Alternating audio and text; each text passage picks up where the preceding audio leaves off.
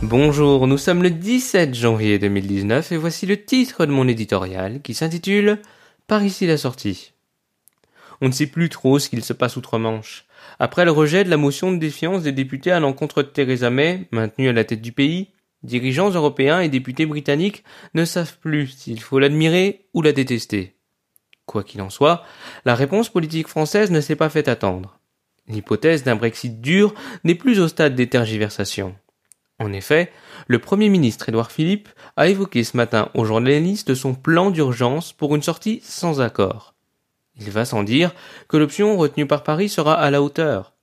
Toutefois, on s'interroge sur les nouvelles règles des domaines maritimes et aériens et sur le dossier des pêcheurs où l'on risque fort d'assister impuissant à un jeu de bataille navale.